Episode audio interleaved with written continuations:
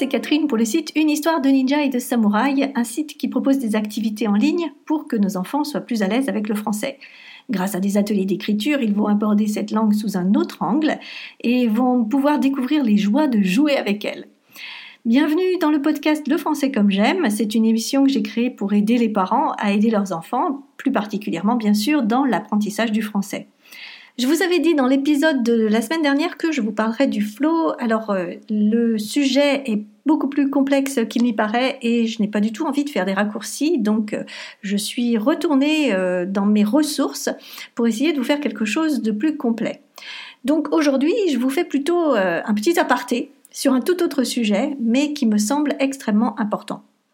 L'idée m'est venue suite à une conversation avec des parents une dictée s'était finie en larmes et bien évidemment ils s'en voulaient d'avoir crié sur leur enfant. Alors c'est une situation euh, finalement et malheureusement très commune dans toutes les familles. On en parle pourtant peu, bien sûr, parce que ça touche finalement l'intimité familiale, mais euh, cela fait partie de ces petits dérapages dont nous ne sommes pas fiers et que nous aimerions oublier. En tout cas, merci aux parents qui se sont confiés à moi. Ils vont probablement aider bien d'autres parents grâce à leur euh, confidence.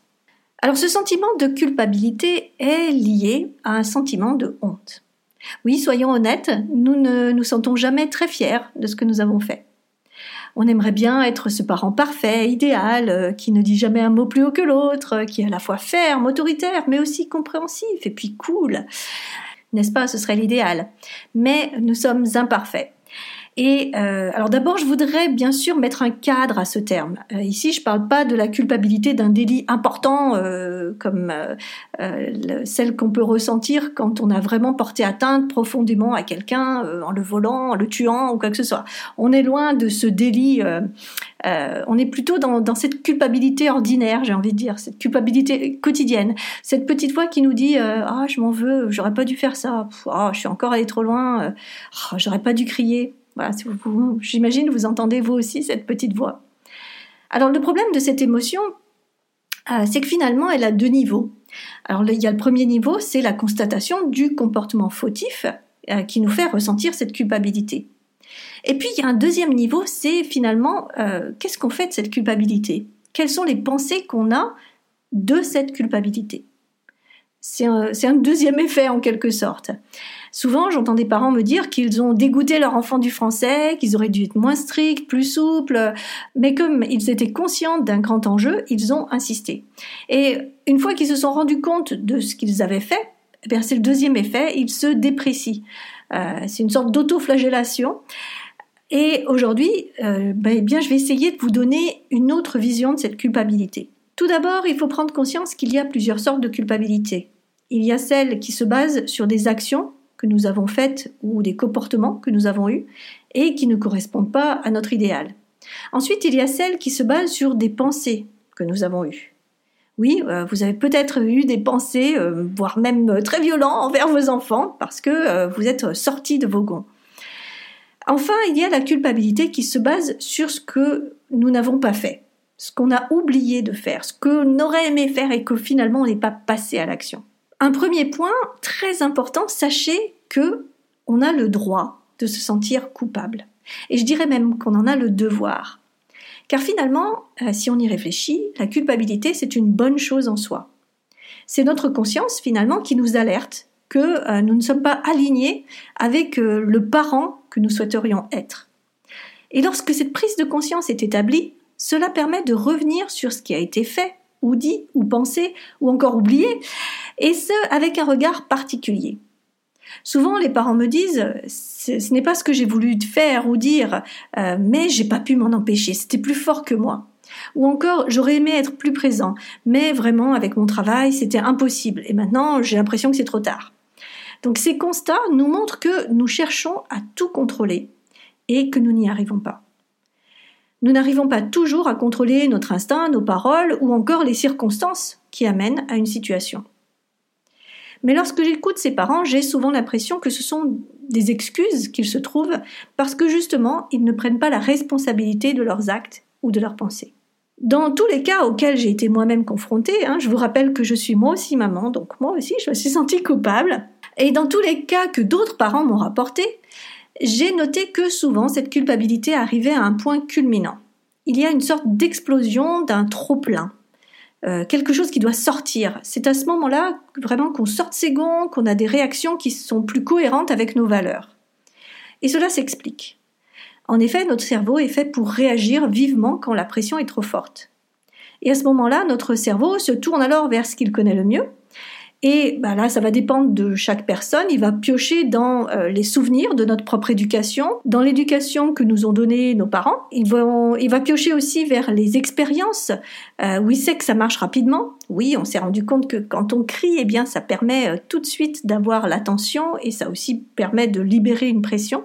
Donc, tiens, on va crier. Bref, notre cerveau va aller au plus efficace et au plus rapide. Et nous laissons donc ce cerveau prendre les rênes mais euh, nous n'allons pas penser aux conséquences à plus long terme. Il y a un côté instinctif, spontané, direct de ce comportement. Et ce n'est qu'une fois l'épisode dramatique passé que notre cerveau repasse en mode analyse. Et c'est là que nous ressentons de la culpabilité puisque nous nous rendons compte que ce n'est pas ce qu'il aurait fallu faire. Peut-être que l'une des premières choses à comprendre et à accepter en toute bienveillance envers soi-même, c'est que nous ne sommes pas toujours maîtres de nous. Nous ne sommes pas toujours parfaits et euh, nous avons des réactions qui sont de l'ordre de l'instinct, de la réactivité. N'empêche que euh, nous avons la responsabilité de mettre des limites, de freiner ces réactions pour ne pas porter atteinte aux personnes qu'on aime. Pour cela, comment faire? Eh bien, la première chose est d'analyser la situation et d'essayer de désamorcer la bombe avant qu'elle n'explose. Et pour cela, il faut que chaque jour nous analysions les petites choses qui se passent et que nous pourrions mettre en place pour que notre vision idéale se rapproche finalement de notre vie de tous les jours. Et cette analyse ne doit pas se faire avec le filtre de la culpabilité, mais plutôt avec celle de l'entière responsabilité. Ce sentiment coupable doit finalement nous servir d'alerte pour que nous prenions du recul et que nous inventions des solutions pour mieux vivre. Oui, la culpabilité doit nous servir.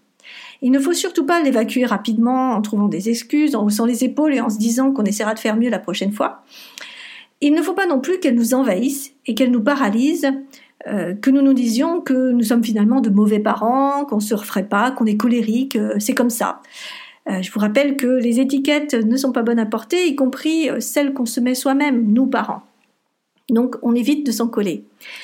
La culpabilité doit nous servir, comme je le disais, c'est-à-dire qu'il faut se demander ce que nous voulons en faire. Au lieu d'avoir l'impression de la subir, essayons de voir ce qu'elle nous montre. Pourquoi nous sommes-nous énervés? Pourquoi avons-nous eu ces pensées? Où se trouve l'incohérence qui nous a fait réagir ainsi?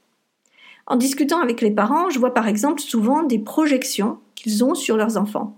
Ils voudraient qu'ils apprennent plus vite, qu'ils aiment lire, qu'ils s'intéressent à la littérature, qu'ils s'expriment mieux. Mais tout ça, ce sont des projections. Et à l'heure actuelle, notre enfant n'en est peut-être pas là. Et ça ne sert à rien euh, ni d'être trop poussif, ni de culpabiliser parce qu'on pense en faire trop ou pas assez. Donc pour mieux vivre ce sentiment, euh, voici quelques principes. Tout d'abord, se connaître. Plus vous connaissez vos propres limites, plus vous saurez faire baisser la pression avant d'atteindre ce point culminant qui nous amène directement à se sentir coupable. Par exemple, quand vous sentez que la moutarde vous montonnez, vous allez réussir à respirer ou à vous éloigner de votre enfant ou encore à expliquer ce que vous ressentez de manière plus posée. Ensuite, si vous vous sentez coupable parce que vous avez pensé avoir porté atteinte à votre enfant, vous lui avez crié dessus, vous l'avez humilié, vous avez eu des mots que vous regrettez, l'idée est de réparer. Il est tout à fait possible de s'excuser et d'expliquer à un enfant pourquoi vous êtes allé aussi loin. Ça ne vous décharge pas du sentiment de culpabilité, mais ça permet de préparer un terrain pour que enfants et parents se comprennent mieux. Enfin, envisagez avec votre enfant des solutions et passez à l'action. Essayez, tentez, voyez ce qui se passe, réajustez. Plus vous serez dans l'action, dans la recherche de solutions, plus vous vous sentirez responsable, plus votre enfant se sentira responsable et moins il y aura de place pour une culpabilité. Pourquoi? Parce que vous assumerez vos choix vous serez dans un état d'esprit constructif et même si ça marche pas tous les jours, vous allez petit à petit vous diriger vers cet idéal. Bon alors euh, d'accord euh, Catherine, mais alors euh, pourquoi nous parler de tout ça? On parle de culpabilité, mais là quand même c'est un podcast qui parle de l'apprentissage du français. Hein eh bien tout simplement parce que quand vous le pensez, je lui donne trop de travail, je vais le dégoûter du français si j'insiste encore, je n'aurais pas dû m'énerver lors de la dernière dictée. Toutes ces pensées, ce sont des bulles de culpabilité. Donc attrapez-les au vol et décidez d'en faire quelque chose. C'est peut-être lâcher un peu de mou, ça peut être donner des solutions autres pour faire du français, ça peut être définir avec lui un programme qui lui convient. Mais l'idée de cet épisode est de vous faire prendre conscience que la culpabilité n'est pas toujours nocive. En résumé, et pour finir, ce sentiment de culpabilité est proche du sentiment de honte, comme je vous l'ai dit. Il est inconfortable et souvent nous préférons l'éviter, bien entendu. Pourtant, il est au contraire bénéfique dans le sens où il nous montre notre humanité et nous rappelle nos valeurs. Donc essayons de l'accepter, de l'accueillir, ne nous laissons pas envahir par lui, attention, et essayons plutôt de nous en servir pour définir de nouvelles voies possibles et pour passer à l'action dans cette nouvelle direction. Une direction qui sera, j'en suis sûre, de plus en plus en adéquation avec nos valeurs et qui de plus en plus créera un climat serein et bénéfique dans la famille, terreau essentiel, bien sûr, pour un apprentissage réussi. Voilà, cet épisode est terminé. Si vous avez des remarques, des réactions, des questions, je vous retrouve avec plaisir dans les commentaires, comme d'habitude. Si vous avez aimé, je vous invite aussi à le partager ou à donner l'adresse de l'émission Le français comme j'aime. En effet, en faisant cela, ça me permet d'être un peu plus visible et vous aider des parents, euh, du moins je l'espère, puisque c'est le but de cette émission. Pour la semaine prochaine, je ne vous parle pas du sujet abordé. Je ne sais pas si j'aurai terminé le flow. C'est un sujet assez touffu et je pense qu'il faudra plusieurs émissions pour en faire le tour. En tout cas, je vous dis à la semaine prochaine pour la suite des aventures. D'ici là, portez-vous bien. Bye bye